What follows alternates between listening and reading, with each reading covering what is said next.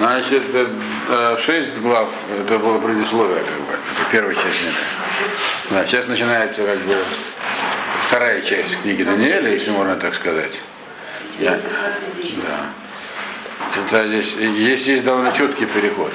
Хотя эта глава еще по-арамейски, но она последняя уже, начинается с восьмой главы, книга Даниэля возвращается на иврит, да. Это еще по-арамейски, но все равно это уже совсем другая, другая история. То есть шестая глава включительно, это была как бы историческая часть Даниэля, где в основном излагалось, э, что с ним происходило, так сказать, его ну, отдельные эпизоды из его жизни при дворе и отдельные там, случаи, когда он пересекался с, с царской властью. То есть не подробно, подробно в жизни не изложено. Вы понимаете, я уже говорил в самом начале, что книга Даниэля была записана не Даниэлем, так? Ее записали Аншек Несет Агдула, то есть э, люди, которые осуществляли власть, собрание 120, которые осуществляли власть в Израиле после возвращения из э, Вавилонского плена. Вот. Они записали эту книгу. И они тогда включили такие наиболее важные эпизоды. Тем более, что все, что происходило там в царском дворе, было близко. Они, многие из них тоже были в тех же самых кругах, что и Даниэль. И даже, может быть, и лично его знали. Поэтому э, Значит, до этого момента была записана ими, так сказать, историческая канва и коротко отдельные там, пророчества. Вот с этого, с седьмой главы, э, э, начинается, они причем записывают, уже начинают от, от первого лица, как бы, цитируя это. вот большая цитата из самого Даниэля, где уже разбираются те вещи, которые имели статус пророчества у него, или видений всяких толкований. То есть э, более подробно объясняется то, что э, мер, то, что он видел, там, объяснил на выходные цару по поводу этих самых смен э, четырех царств. Это только так, конспект краткий. Здесь всякие расшифровки уже содержатся, потому что он это видел еще. И, естественно, более подробно эта история излагается. Но это уже, э, чтобы понимать целиком, конечно, тут же одного Даниэля недостаточно, э, поскольку он перекликается с другими пророками в частности с Ихескелем и с Захарией. И поэтому все равно, чтобы понять это, как насколько это возможно, все равно потом надо будет учить э, другие, как бы часть вещей, которые он говорит, они, она говорит у других пророков, подразумевается, что мы владеем всем материалом, чтобы это было более понятно. Э, но насчет Ихескеля не знаю, но Захарию я планирую здесь со временем. Такие большие пророки, такие как Ихескель, Ишияу, их так бы я пока не решаюсь, там очень много непонятного. А, и надо иметь в виду, конечно, что поскольку здесь мы сходим, сказать, все равно книга Даниэля, она как бы больше как бы такая, там есть, даже в пророчестве есть исторический материал, то есть это не такие пророчества, как у других, где призывают к чему-то такому. Есть, есть все-таки упоминания про историю, про канву всякую. Но поскольку это пророчество, то уже тоже сразу возникает разногласия нет однозначности в комментаторах как, например, вот э, до этого момента более-менее все так было выстроено, понятно. То есть тут уже пророчество такая вещь. Э, одна из причин, почему мало изучают Танах вообще, вот, э, например, формально его вообще не изучают в Ешивах, в учебных заведениях. Только в школах детям дают так отдельные места. Потому что некоторые места трудно понять, они неоднозначны. И там уже приходится вступать в такую тонкую область. Это необходимое предисловие. То есть мы сейчас как бы вступаем, вступаем да, в область пророчества. Да. Следите за переводом, там, где будет вам казаться, что то, что я говорю, не совпадает с тем, что у вас переведено, вы сразу мне говорите. Даже если в словах не совпадает. Мне, тем, что я там смотрел пару вещей, мне не понравилось, что там написано. Но я специально подробно не смотрел, чтобы это не подвергаться влиянию. Это приводили специалисты, но университетские специалисты. Разные, совсем разные вещи, да. То есть, не знаю, насколько они были религиозные или не религиозные. Даже если они были религиозные, над ними давлели другие источники всякие. Вот. В частности, библейская критика и прочее. Библейская критика. Но и без этого просто есть вещи, есть определенная, не, не, не цензура, это самоцензура. Вот. Э, никакой цензуры тут точно не было, можно с уверенностью сказать. Да. Нет, просто есть некие понятия, так, которые в иудаизме приняты, И а библейская их трактует чуть по-другому. То есть видно там по переводу, как это. Ну, я не уверен, что для них классические комментарии являются самыми авторитетными, например. То есть по некоторым вещам судя. Короче говоря, это не то. Но это не есть переводы, там, тип, которые были сделаны там революционно, они вообще сейчас совсем расходятся. Еще. Да. да. Ну, А как в свое время с мудрецами? перевели на греческий. Мудрецы перевели на греческий, все. С этого греческого перевода долгое время делались переводы на другие языки. Все Да. русские все переводы. Нет, потом синодальный перевод сделали непосредственно прямо с иврита. Э, Когда здесь уже появились, ну, специалисты говорят, так, ну, где-то в не знаю, 18-19 веке, когда был синодальный перевод сделан. Думаю, в 19 веке, я точно не знаю. А, а Иероним где-то, в, каком- в каком был веке Иероним? В пятом? Где-то в пятом веке перевел на латынь. Но он плохо знал иврит, поэтому там перевод такой. Его обвинили, объявили, правда, католики объявили его там э, блаженным, то перевод сказали, что он боговдохновенный, но там много живут. Вот. Им пользуется католическая церковь, я думаю, они его исправляли, наверное, с тех пор. Вот. Но в целом, я думаю, что есть какие-то переводы на русский более-менее приличные, но э, например, Санчин, но я не сверял. Я посмотрел, я не знаю, чем они пользовались, но есть, я думаю, что есть и другие переводы. Просто эта книга не была издана наибольшим тиражом, и у нас ее много. Сейчас уже появились другие. Вообще, надо сказать, любой русский язык категорически не приспособлен для этого текста. Да, ничего не поделаешь. Не написано по переводчик. Лисифон написано. То, профессор, Нет, он редактор. Редактор. Сколько много лишних. Ну, вообще, понятие другое. Знаете, когда я занимался, ну, правда, не знаю, теорией машинного перевода, там как делается машинный перевод?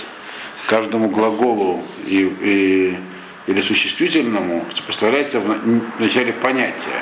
То есть не напрямую переводится. То есть это нанит и вербит, так называемое. Вот. И дальше подбирается аналогичное понятие в другом языке. Они просто по словарю, по словарю переводят. Ну, очень, вот этот самый мир понятий, он отличается. Вы знаете, что языки бывают разные. Так? Например, в арабском языке отсутствует понятие, слово отсутствует, понятие, персональная ответственность. У них есть это только в значении вина за невыполненное что-то. А вот когда как бы я, я, я за это отвечаю, у них нет такого слова. То есть обещания вообще не существует, нет ответственности. Нет такого понятия, ничего не поделаешь. Не означает, что араба нельзя воспитать в понятии личной ответственности. Факт, что те арабы этнические, которые в, Америке живут, я там общался с некоторыми в банке, они ну, обычные американцы в этом смысле. У них какие-то есть там этнические особенности, но, но в этом смысле они там абсолютно стопроцентно ответственны. Там, там мой счет в честь Манхэттен банке отвечал араб по происхождению. Но все было так, и и вообще не держали в честь вот этого банке. Все было четко и, так сказать, э, всегда и так далее. Есть такие много чего. Дело не только в языке. Язык это отражение чего-то, и он же одновременно и влияет на склад Конечно, ума. Да. Например, на Таити, в языке, о котором они говорят, нет понятия, нет слова понятия работа. Оно отсутствует. Да, отсутствует. Все. Вот. Есть разные там сбор фруктов, собирать плоды рожкового дерева, есть собирать бананы. Но вот понятие работы отсутствует. Такая у них реальность там. Не нужно сильно работать. С дерева сорвал. Я бы хотела. Правда? И таких много можно привести примеров. В русском языке тоже можно кое-что найти, я думаю. Но вот поэтому русский язык, он, вот я заметил, не один я, э, он очень плохо подходит для вот, э, того, что, что выражено этом самом в тексте, что это священным писанием. Вот. А если начинается например, переводить, а, а, один мой знакомый отчаялся, он хотел сделать новый перевод псалмов, сидя в тюрьме, в израильской. Э, Да, Эскин, да. И он просто перевел, он как бы использовал такой псевдоцерковно-славянский язык. Иначе ничего не получалось. Но это тоже... Ну, такие всякие обороты возвышенные, там, типа и возвал, и воззрел, там, и узрил он, и так далее. Просто Тора это написано, и всё написано вся простым языком. Простым таким, вот это очень трудно. Ну ладно, это отступление. Итак, значит, первый посук. Э, В первый год э, Бельшацара, царя Бавеля, Имеется в виду тот самый Бешацар, который в предыдущей главе э, был благополучно умерщвлен. Э, значит, э, Даниэль э, видел сон, э, то есть такое видение скорее. Э, и тут сон видел он в голове своей на ложе, то есть он лежал. Имеется в виду, здесь говорится, что это не было явное видение, а он видел, когда лежал в постели, но не на уровне сна, а уточняется на уровне видения. Что это такое, попробуем понять. Э, Значит, тогда он этот сон записал, э, и э, отдельные, так сказать, ну, основные вещи он сказал вслух. Вот что здесь написано. То есть он записал, а основные вещи, то есть Рашемирим, то есть как бы, ну, основные тезисы высказал вслух. Кому? Кому не важно. Кому-то высказал. Вот. Значит, сейчас мы увидим, что не важно. Говорить нужно не обязательно кому. Так. Например, когда человек молится, так, читает молитву с благословением, он обязан проговаривать это дело. Кому он это проговаривает? Если в Всемирную, то там проговаривать не надо. Нет. Да? Себе- Дело в том, что законы изучения Тора, есть такое понятие, понятие закона, и для, при изучении, если чтобы засчитывалось как изучение, ей необходимо это сказать. Дворим, чтобы их душа, вещи, которые связаны с этим, их нужно не думать, а проговаривать обязательно. Иначе они не, не- как бы не срабатывают. В этом есть, наверное, какие-то глубокие психологические основания, но это такой закон. А? Да, он должен быть, что написано, должен машмело, должен сам слышать ухом. Да, но тем не менее, чтобы этот разговор состоялся, то, что на- да, дворим, что было, и нам дворим. То, что у человека в сердце, это не, не значащее. А, ну человек же должен выйти на уровень э, это, человек говорящий Мудабер, то есть со- создан Возможно, это создан человек Да, должен говорить, да, это одна из причин, Ну, да. Есть наверняка и другие причины, то есть вещи сказаны, например, шува. Человек делает шуву, он раскаивается в чем-то, так, что совершил. В принципе, закон такой, что если человек совершил преступление э, против другого человека, он должен ему сказать, просить прощения. Преступление перед Всевышним нельзя обнародовать. Э, это нужно оставить между собой и Всевышним. Когда человек но когда, но тем не менее, когда человек делает шуву, то есть он раскаивается в этом, он не должен это делать только в сердце, необходимо, э, то есть три части есть. Это рам, закон Рамбама, написаны подробно. Три шушахалка и капара, три части раскаяния, там нужно принятие, э, сожаление, что было сделано, принятие на будущее больше не и обязательно часть виду и ВП. Должно быть сказано вслух. Э, Естественно, так, чтобы никто не услышал, потому что нельзя обнародовать такие вещи. То есть кому это опять получается, что то, что сказано вслух, возможно, в этом есть глубокий который скажет, что человек называется медабр, но, но и есть наверняка и другие причины, почему должно быть обязательно сказано вслух. Я думаю, они еще частично и психологические. Может быть, потому что то, что сказано вслух, оно, это что такое э, слова? Так? Э, Дело в том, что когда человек совершает проступок, неважно какой, у каждого источником всего является желание, поползновение что-то сделать. Желание это вещь нематериальная трудно регистрируемая, оно появляется в том в органе, который называется сердце. Это не имеет никакого отношения к книге Даниэля на данный момент, вот так просто. Значит, сердце имеется в виду не это физическое четырехкамерное, а его духовный аналог, который рассматривается как источник желаний, то есть э, как хороших, так и плохих. Вот. То, что называется таава, там, страсть, возделение, желание поесть что-нибудь, любое эмоциональное да, к удовольствию или действительно, оно зарождается в каком-то органе, оно зарождается духовным сердцем. Значит, там есть левая и правая часть, это они зарождают разные там стороны. Значит, чтобы это дело стало реальным, оно должно одеться в одежды. Вот. Есть три одежды у каждого желания. Это как бы такое, ну, вроде как кабала почти. Значит, они называются мухшава, один бламайс. Мысль, слово и действие. Да. И поэтому, когда человек совершает проступок, он э, разрушает всякие вещи в мире. И разрушает их на всех уровнях. Поэтому, когда он должен хоть это... Тшу, что такое рассказать? Ну, починить, должен починить то, что произошло. То тоже нужно задействовать все уровни. Поэтому как бы мысль есть, поступок тоже есть, раз ты себя принял. Должно быть обязательно еще и это, эта одежда тоже использована, так сказать, дебур. Возможно, то есть, неважно, есть разные объяснения, почему. Даже их наверняка больше, чем два и три. Все неправильно, но вот это закон что вещи такие, которые, ну, которые связаны с принятием чего-нибудь, вещи, которые называются святыми, нужно проговорить. Нужно недостаточно их подумать, нужно сказать, когда ты говоришь. Вот поэтому в Данииле написано, значит, когда это, это было в первый год, то есть это вот, э, то есть до этого, мы говорили, была историческая канва, уже прошли а теперь начинается пророчество. И вот говорится, как раз всего Бельшацар праздновал, э, правил три года. Вот этот предыдущий царь которого, ну, которого убили только что. Да? Вот это было в первый год его царствования. Значит, Даниэль видел сон. Это важно, что это было у нас период царствования Бельшацара, а не просто так. Там пойдем дальше. Значит, видел такие видение во сне. Э, э, и важно, что это было ночью. Э, Здесь написано ночью. Даниэль Халом э, Башанат такой Лешон, Мелах Бавель Даниэль э, Халом Раав, Хизно Шамушкаво. То, что это был сон намекает на ночь, дальше будет сказано, да, ночной, да, это было с халом, это ночное видение. Ну, здесь написано слово ночь. Само слово халом показывает на ночь. Ночь это галут, знание. То есть это не имеет, то есть важно, что здесь было написано просто хизайон, э, видение. Это могло быть и дневным, что другое говорить. Здесь не имеется в виду, что это было именно днем или ночью. Имеется в виду то, что он видел, происходило ночью в видении. То есть мизансцена была ночная. Ночная мизансцена указывает на Галут, на что это говорится про период изгнания, который называется ночью. Ночь это Галут, изгнание. Вот. Значит, соответственно, он это видел тогда.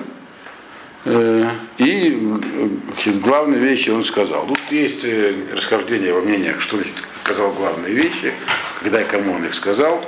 И эта фраза, она вводная. Ее написали составители. То есть, те самые, мы же видим на собрании. Первый посук, да. А. Значит, да. Дальше, со второго посука уже начинается его прямая речь, как бы. Это Даниэль, там говорится дальше, и ответил Даниэль сказал, дальше двоеточие кавычки открываются, и до конца это все уже от имени Даниэля говорится. Но не то, что это он диктовал, это они записали. То есть, то есть можно понять так, что они записали то, что он им сказал, а можно понять так, что и так понимает многие, ну там, сейчас Мальбин так понимает. Можно понять по-другому, э, что то, что он э, дальше написано, это именно запись его. Так? Э, то, что написано, что он катав, то, что он написал свой сон. А сказал он, да, это сказал до этого. То есть то, что называется сказал, это вот когда он, потому что на самом деле, фактически, вот, по крайней мере, в этом в первом видении содержится расшифровка того, что он объяснил на выходные цару. На выходные царь объяснил про четыре царства. А здесь, но никаких подробностей не было. Как это будет происходить, там, что за царство. Деталей практически не было. Только было ясно, что они одного а, самое важное, потом менее, потом их будет два, там очень мало деталей. А здесь, то есть, поэтому можно понять так, что э, вот основные вещи сказал вслух. Это то, что он тогда сказал. А теперь это подробная запись, которую он видел в более позднем видении. Уже сам. Там ты видел на выходные царь, ему потом показали Даниэлю. И он сказал, то есть весь слово было сказано. Понятно. А это подробное описание. Что же тут он увидел? Значит, сказал Даниэль, я э, видел я в моем ночном видении, я видел, что вот дуют четыре ветра с неба, э, и они как бы все упираются и, ну, сказать, волнуют большое море. То есть четыре, я видел сцену бури, когда четыре ветра как-то сверху приходят и наводят волнение в море. Значит, ну, ветры. Про волнение у нас нету. А как у вас написано? Дуют в сторону моря. Ну, не совсем большого моря, но здесь написано ну, гихот, они как бы упираются в него, то есть гиха, это как э, что-то какое-то действие с ним производят.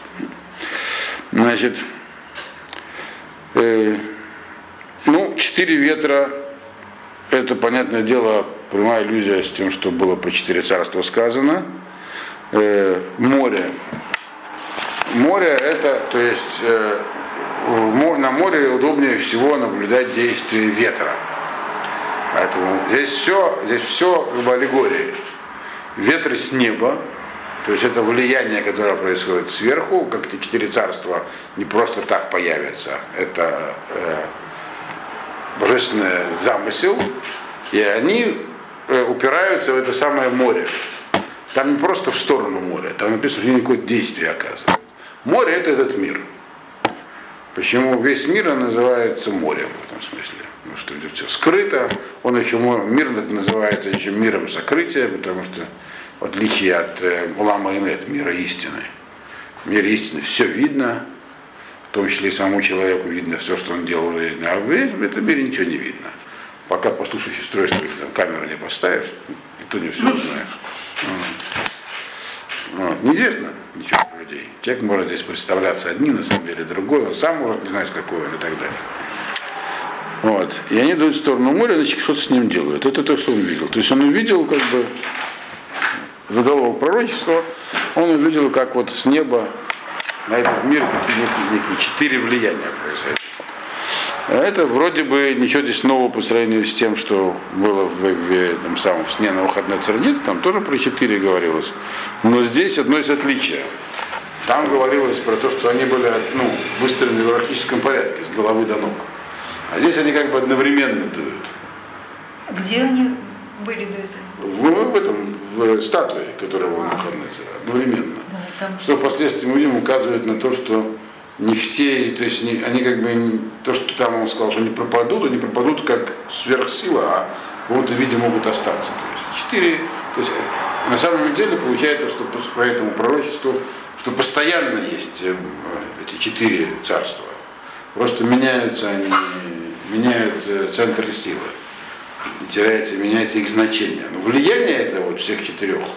Четыре это не случайно, всякие там четыре основы в мире и так далее, оно всегда есть. Потому что эти четыре ветра дули одновременно, Ну, четыре стороны света. да, четыре стороны света, опять же, да. Еще четыре ветра с четырех разных сторон света, кстати, вы правильно напомнили. Есть связь между этими четырьмя сильными четырьмя сторонами света тоже, то есть все это как бы, они, это действует постоянно, здесь видно. Значит, дальше начинаются всякие чудеса. Значит, третий посук. Четыре больших э, зверя э, выходят из моря, которые все друг от друга отличаются. только что здесь. Да. Значит, первый зверюга, э, э, так здесь написано, Зве- да, хая. Ну, я потом, ну, потому что на иврите это э, женского рода хая, потому что как не зверь, а зверюга. Ну, можно сказать зверь. Первый зверь, да, он похож на льва. Не лев, но похож на льва, что-то такое львиное. Да. Вот. Ну да, похож на льва. Имеется в виду, как лев, значит, похож на льва. Э, но у него есть орлиные крылья. Э, значит, я, говорит, наблюдал, пока эти крылья не оборвались э, и куда-то унеслись. Э, тогда, значит, то есть исчезли, попросту говоря. Э, Тогда он встал на задние ноги, как человек, и ему дали человеческое сердце, этому зверю. Значит, представьте себе в виде мультипликации. Так? Э, Ну, это, значит, остановимся на первом звере, пока там еще будет ряд зверей. Значит, первый зверь похож, кстати, часто можно видеть всякие статуэтки львов с крыльями. Вот. Да. Лев с... Но он, это был не совсем лев, здесь написано. То, что Вот написано... не символ летящий лепом, да? это? Нету. Нету? Да, летящих львов у нас не наблюдался. Львы есть символ иудаизма, есть поэтому идеологические споры, можно ли изображать на занавесках или, да, львов, и так далее, потому что, в принципе, нельзя делать изображение четырех этих зверей. Всех четыре, четыре зверя эти, они связаны с четырьмя зверьми, которых видел пророк Ихескель. И их, их также Ишияу в колеснице. Вот колесница это э, вещь, связанная просто с тайнами мироздания, так сказать. Здесь Даниэль больше видит исторические видения, но они тоже происходят свыше. Вот. Как только вам надоест, можете уходить. А? Да, но есть символ э, лев, это колено Иуды, поэтому его изображают на, не, в этом качестве изображают его на занавесках от шкафа Сеферторы и местах. Вот по этому поводу есть разные споры, можно или нельзя. То есть там именно поэтому там лев, от колена Иуды. Вот. Потому что царское колено, так сказать, ну, с ним связаны большие надежды. Значит, итак, значит, лев с крылышками, но крылышки эти оборвались и куда-то девались. Их не стало. Крылья, причем не просто какие-нибудь такие херувимские, символические, орлинные, это тоже важно. Значит, после этого лев вообще встал на задние лапы, как будто он не лев, и еще ему дали человеческое сердце. О чем здесь говорится? Значит, это так в раз не понять. Э, В общем, э, имеется в виду следующее. Э, Начинает он, естественно, пророчество по аналогии с тем, что было у Навуходнецера, с его царства, с царства Бавеля, с Вавилонского. Э, И еще потому, что это все происходит. Сказано, что это было в первый год царствования Бельшацара. То есть еще была Вавилонская династия на троне. Э, И, соответственно, про нее он и говорит. Во-первых, их символом был лев, это верно. Да. Их символом был лев. Да. И у ассирийцев, и у вавилонян лев. Но это многих был лев. Но крылышки указывают на орла. И написано орлиные крылья. То есть он был не просто лев, а он был летающий лев, по-простому летающий лев. То есть он мог... Лев это самое грозное животное, а летающий лев это вообще казнее. Да.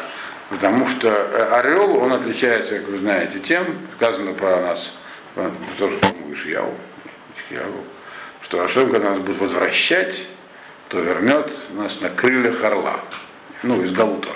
Имеется в виду, что большой орел пролетит.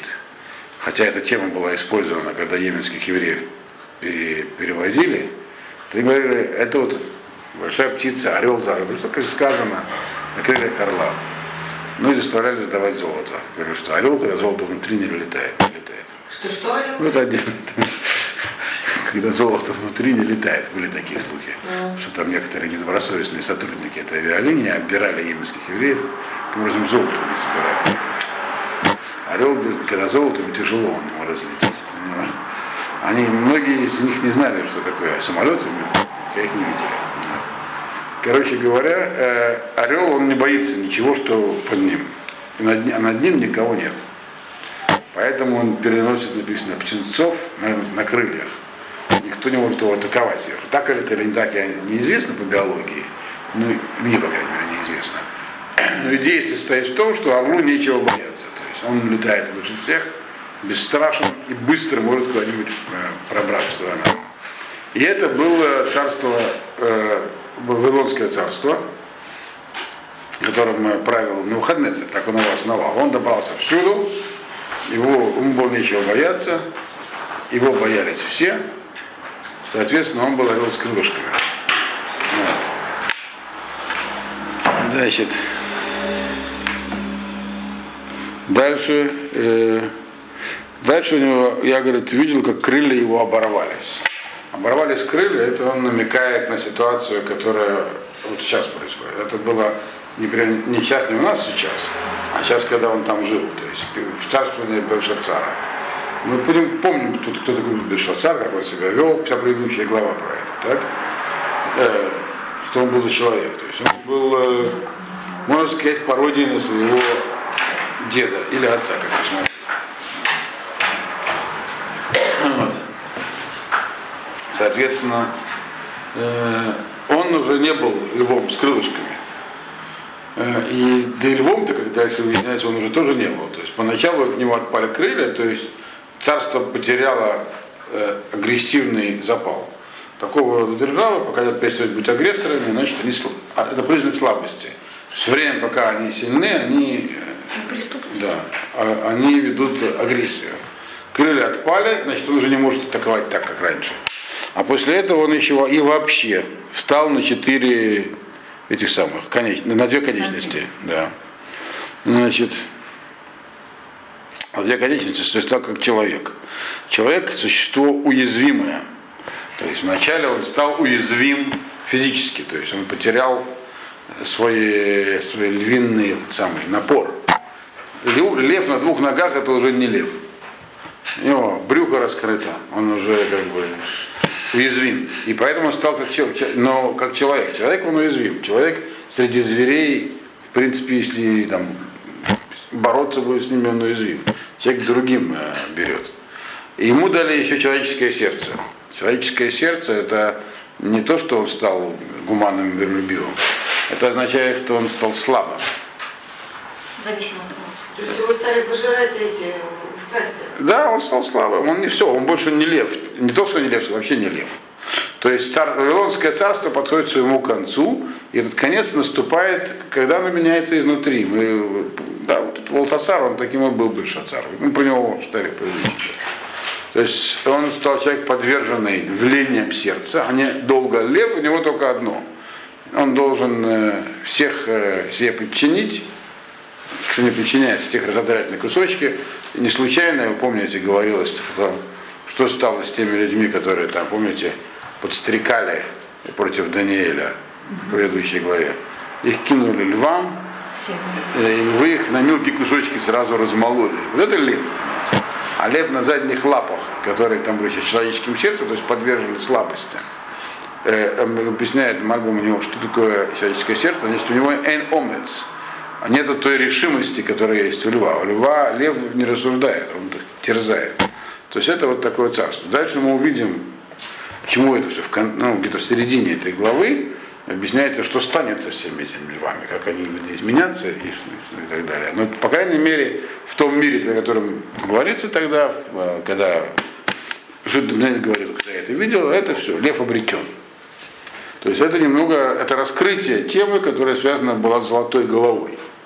Почему? Там он говорит, будет такая, будет такая, а почему, что произойдет. Здесь он, видите, это более подробно объясняет, каким образом э, власть золотой головы, то есть в Вавилонии, она э, от это самое, она э, прекратится. И еще то, что он стал на две ноги, это намекает, как и в случае с той статуей, на двойственность. Э, как здесь написано? Он стал э, Валь-Раглаем, да? Как человек стал, на, на- на две ноги, то есть это двойственное число такое, если видите, на две, да, если правильно, то она на две ноги встал. Потому как мы, мы знаем, что царство Навуходне, э, Вавил- этого самого Навуходнецера, оно ведь было вавилонским, но оно образовалось из ассирийского. И хотя это вроде как э, один этнос, но это разные народы. И держалось все на, их еди- на, иде- на единстве халдеев и вавилонцев, каздим и бавлин, ассирийцев и вавилонян. И как бы один из признаков распада, это когда они начинают, э, там, Украина как Украина с Россией, что-то такое. там. Вот. Начинают разниться, то есть они снова стали двумя Вавилон, Вавилон и Ассирия. Это все признаки слабости вот этого самого правления Валтасара. И эти самые крылья, они не просто, они исчезли вообще, то есть весь его наступательный заряд был потерян. А мы помним, что это все говорилось, когда Валтасар только вступил на престол, и против него шла война персов-медийцев. Но он еще одерживал победы. Но тем не менее уже было видно, в этом пророчестве было сказано, конец ему. Так, дальше следующее животное. Следующее животное, э, зверь, он был подобен медведю, но не медведь, подобен медведю, да, похож на медведя. Вот, значит, и он э, встал с одной стороны от э, этого, от предыдущего, от этого двух, льва, который стоял в стойке на двух ногах. Вот. Они одновременно появились? Один за другим нет. Ага. Одно, они выходили, один это Один вышел, крылышки это произошло и стал. Появился следующий, встал от него с какой-то стороны. Э, как, с какой стороны, не сказано. Не случайно. Так. Значит, у него изо рта э, торчало э, три кости таких, реберных, скорее всего. Написано. Три, да. Три кости и между зубами такая сценка. Вот. Раз они торчали изо рта, значит, часть их была во рту, а часть снаружи, между зубами были постоявшие, да? Не, он не был собой зубы, это не были его. э, Есть, кто-то говорит, что это, возможно, были его такие клыки, но по-простому написано, что у него кости во рту были чьи-то. Вот. У этого медведя. Как бы медведя. Значит, и Шалот вот такой-то.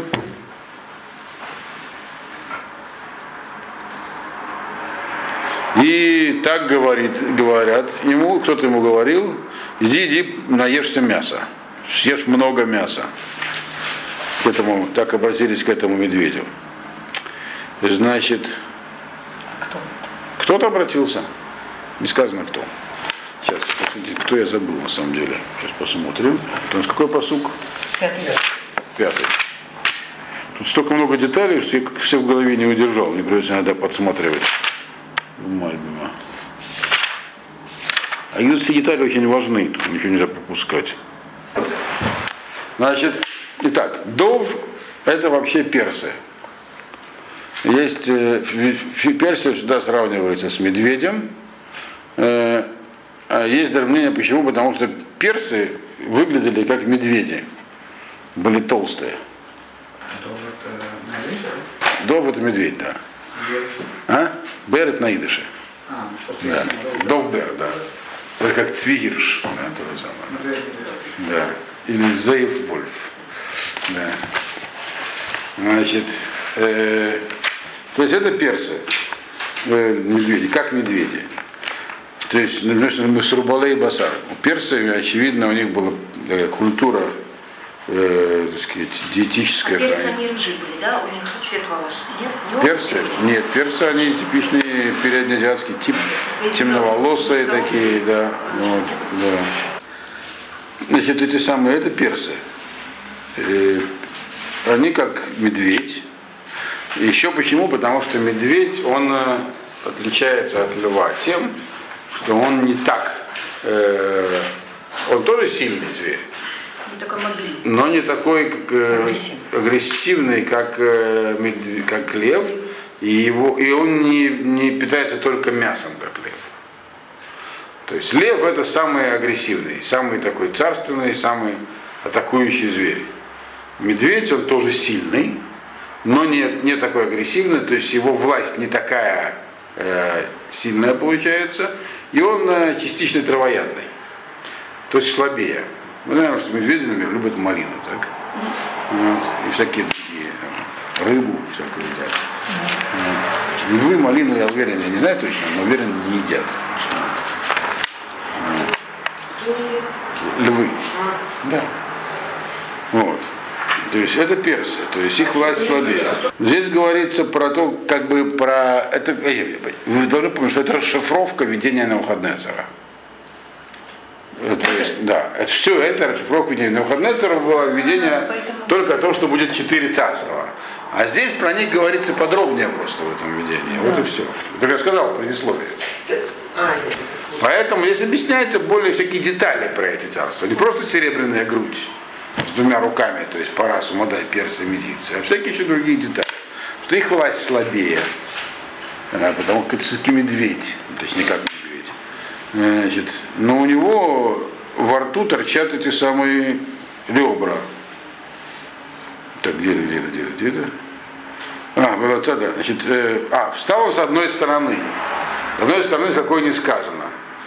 Означает, что он как бы ходил вокруг да около, а потом встал с одной стороны от этого самого, от Бавеля. То есть означает, что он будет воевать, вести длительные боевые действия, и в итоге где-то он станет, осадят, осадят его с одной стороны. Как раз и получилось с Бельшацаром, Э, его город был, когда он был убит, его город был осажден перс, персами-медийцами. Вот. То есть будет, он будет э, э, поначалу будет вести какие-то такие маневры против э, Бавеля, а потом все-таки встанет с одной стороны, то есть будет против него боевые действия, так объясняют. А дальше написано, что еще.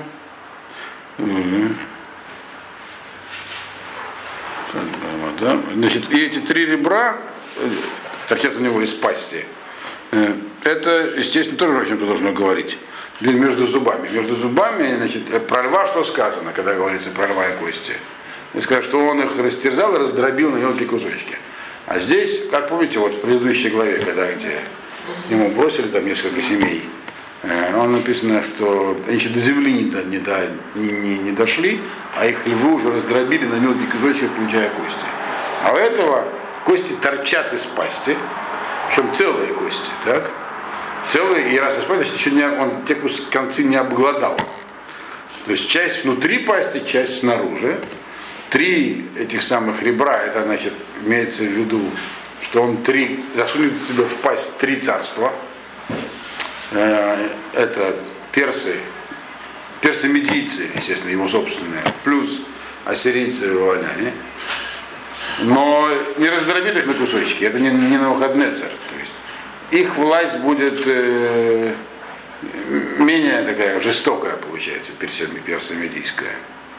Вот. И не так будут обращаться с своими врагами, как на выходные царь. То есть слабее. То есть даже не все мясо обладают с костей. Часть, потому часть внутри, а часть снаружи. Между, между зубами торчит. Не на зубах, а между зубами. Все не случайно. Значит, и что еще? Но тем не менее ему скажут, не хочешь, не хочешь, имеется в виду, а придется, ты пойдешь и съешь много мяса. То есть он не очень-то большой мясоед получается. Он даже кости целиком не обладал, но ему придется съесть много мяса. Что за мясо и кто говорит, объясняет Мальбим, что здесь имеется в виду пророчество про Бавель. Ведь э, персы-медийцы, они завоюют Бавель, так? И в общем мы видим из предыдущей главы, что они просто восприняли власть, получили власть, там, то есть Дарий э, получил власть от Бельшацара, ну, от тех, кто убил Бельшацара, естественно, да. Э, и спокойно правил. Никаких репрессий вроде бы, никого там не, город не разрушили, никого не убили. Э, но пророки, пророчество говорили, что вы все равно Вавилон опустошите. И народ, Басар это значит, много людей будет убито.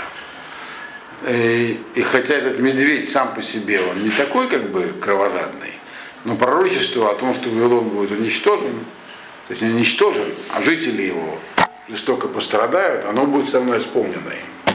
То есть на каком-то этапе их отношений эти самые персы медийцы, как сказал Даниэль, что-то такое против жителей Вавилона предпримут и потом столица будет пересена в другое место. Это дальше будет развиваться.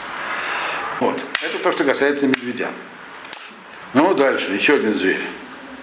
Шестой посук. Значит, а после этого я видел, э, и еще одна зверюга выходит, она как леопард. По-моему, на море это леопард. Это леопард? Да? Леопард. Я путаю, пантера, леопард. Как леопард.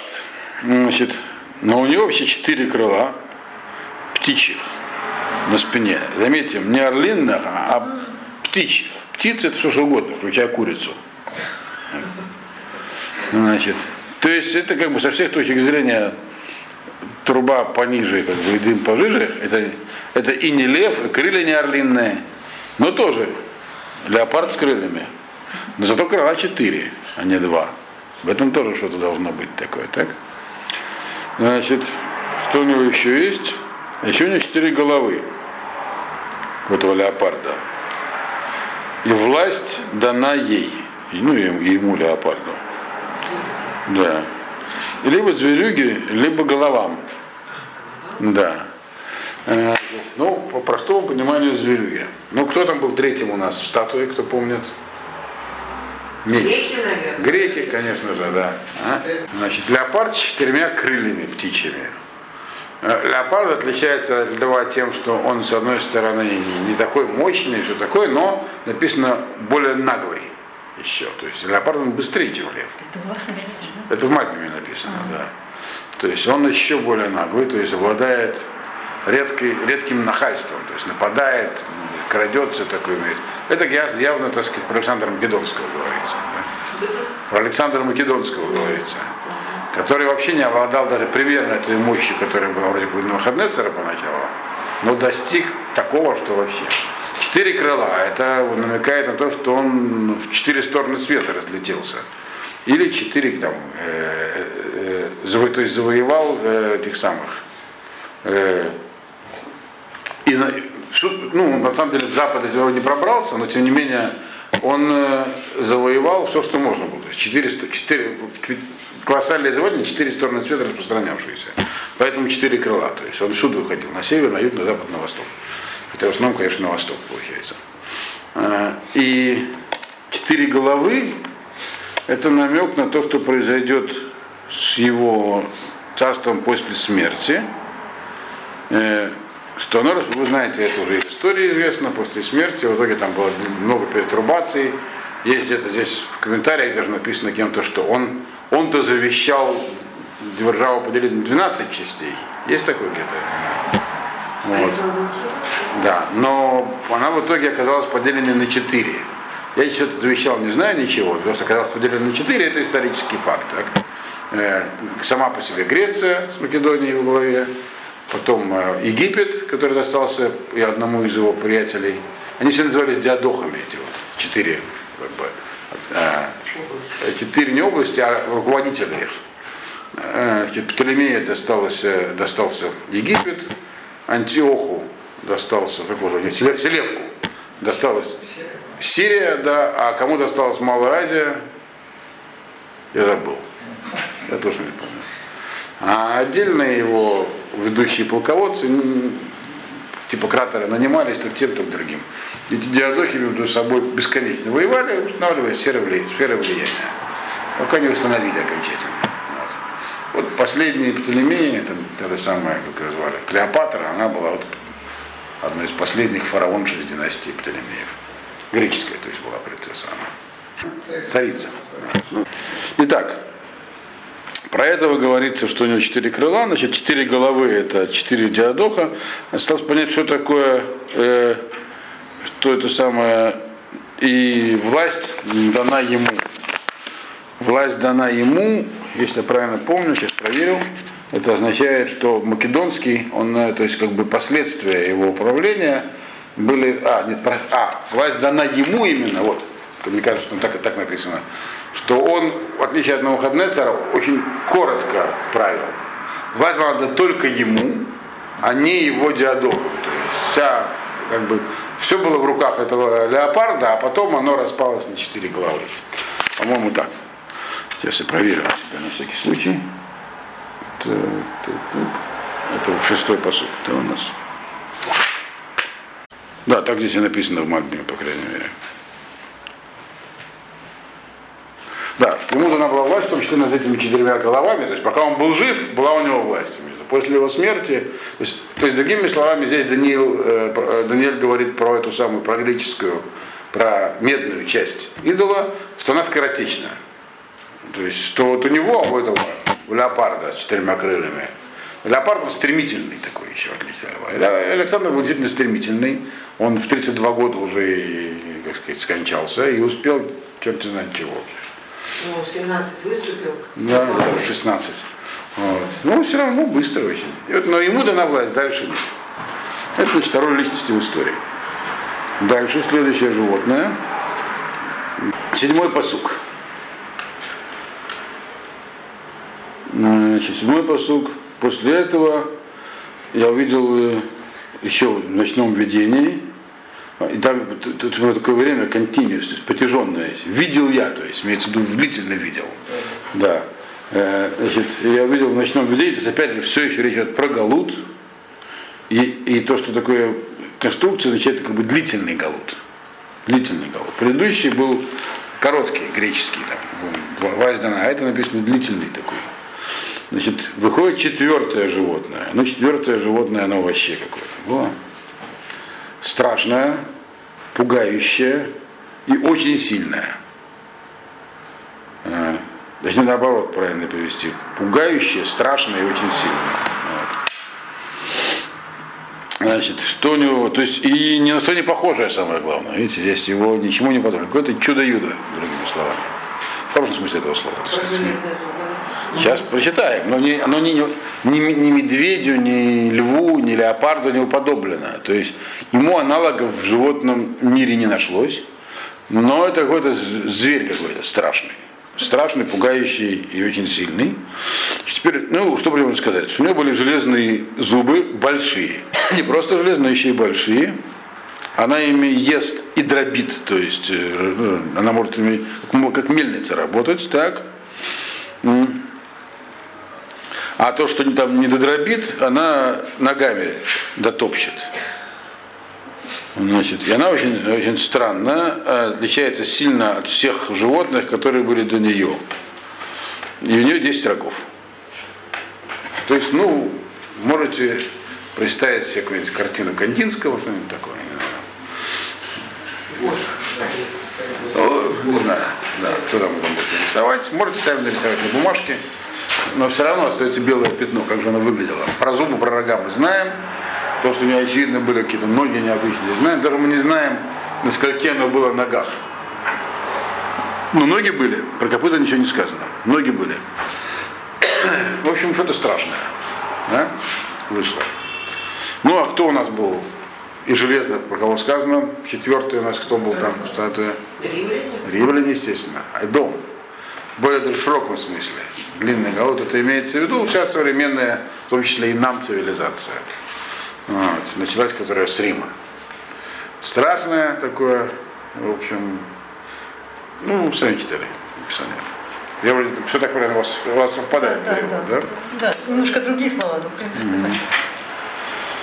Ну вот, значит, что такое, почему сказано, например, три эпитета? То есть, ну, длинный галут, значит, и там четвертое животное.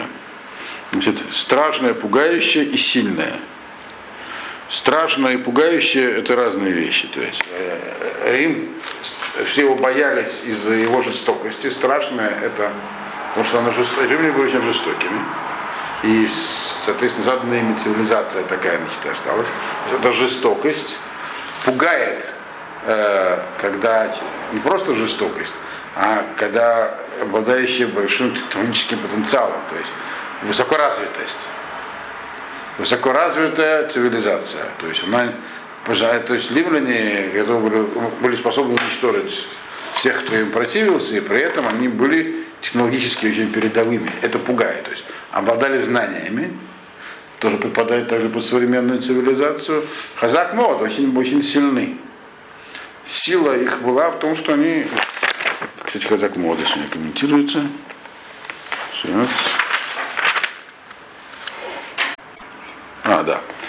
То есть объясняет Мальбим, что вот эти самые страх, э, то есть жестокость и передовая военная технология были и у других тоже, в принципе. Там они пребывались, наверное. А эти были особенные, у них еще была какая-то особенная сила. У них это все было развито больше. И жестокость, и передавая, так сказать, военная технология, потом если учиться у других, имеется в виду под этим, все это было развито сильнее. То есть они были самым таким, самыми страшными, самыми в этом смысле суровыми. Вот. Значит, э, что еще про них сказано у нас, кроме того, что они такие страшные, написано, что они, э, у них железные зубы большие. Железные зубы, которыми она все перемалывает э, ест и, и дробит. Это да, потому что железо самый сильный металл, и поэтому Рим, Рим и в видении на выходные цара как железо виделся, и потому что это самое до сегодняшнего дня, так, э, была цивилизация там каменная, потом бронза, медь, бронза, э, а потом железо. Так вот на железном мы сейчас живем по-прежнему в железном веке, то есть это все продолжается. Поэтому у нее железные именно. А зубы почему, кстати? Почему зубы? М-м-м. Да, потому что зубы, они перемалывают. Все здесь сказал, что перемалывает. И это как бы намекает на обычаи римлян их, э, в их завоеваниях. Что они, когда, когда то есть они что делали? Что значит перемалывать? Они когда завоевывали какие-нибудь области, они их чаще всего превращали в свои. То есть а, а, а то есть делали там, э, то есть пытались, как, как они поступили со всей Италией вначале, потом с Галией, потом с Иберией, то есть превращали их в Рим. перемалывали местное население. Там, где не могли это сделать, где было очень далеко, типа Иудеи, например. Э, Сюда они не доходили римляне, скорее всего.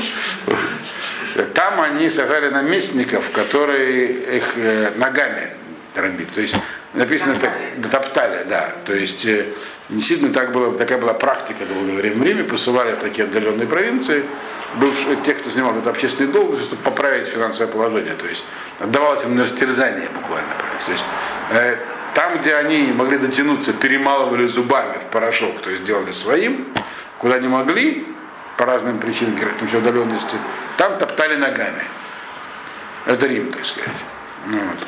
И если присмотреться, то я думаю, что можно и сегодня найти признаки такого, так сказать, способа управления. Вот. И, и что написано в конце про римлян? Слушайте, тут уже времени у нас. Э, И 10 рабов у него.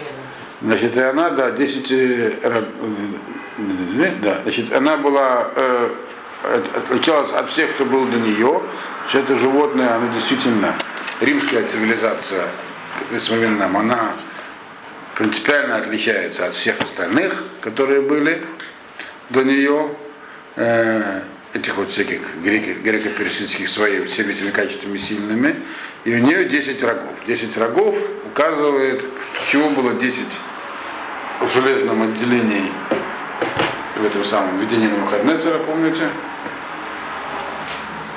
10 пальцев на ногах. А, да, странно. 10 стран. То есть здесь говорится, тогда получается, что э, под конец, то есть рог это тоже то, что находится как бы на краю, что под конец она распа- из нее выйдут, то есть под, под ее властью находятся там 10 стран, под конец они все из нее вылезут. То есть будет сама по себе, сам по себе Рим распадется. И у него образуется из него 10 разных этих самых мы говорили там, когда по Навуходоносору, что 10 имеется в виду, ну там, сегодня, например, у нас большая восьмерка, там, не 10. Имеется в виду, что будет не один центр власти, а распадется на много. И там еще говорилось про глиняно-железную составляющую, но здесь про это будет дальше, про глину, про Ишмаэля.